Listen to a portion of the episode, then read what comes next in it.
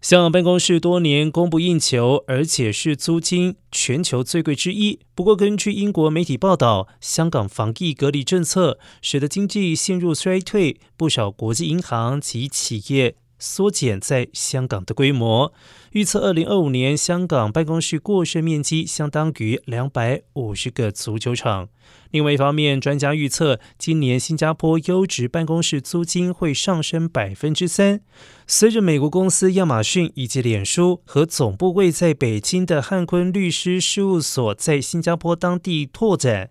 当地的金融中心的优质办公室很快就会被租用。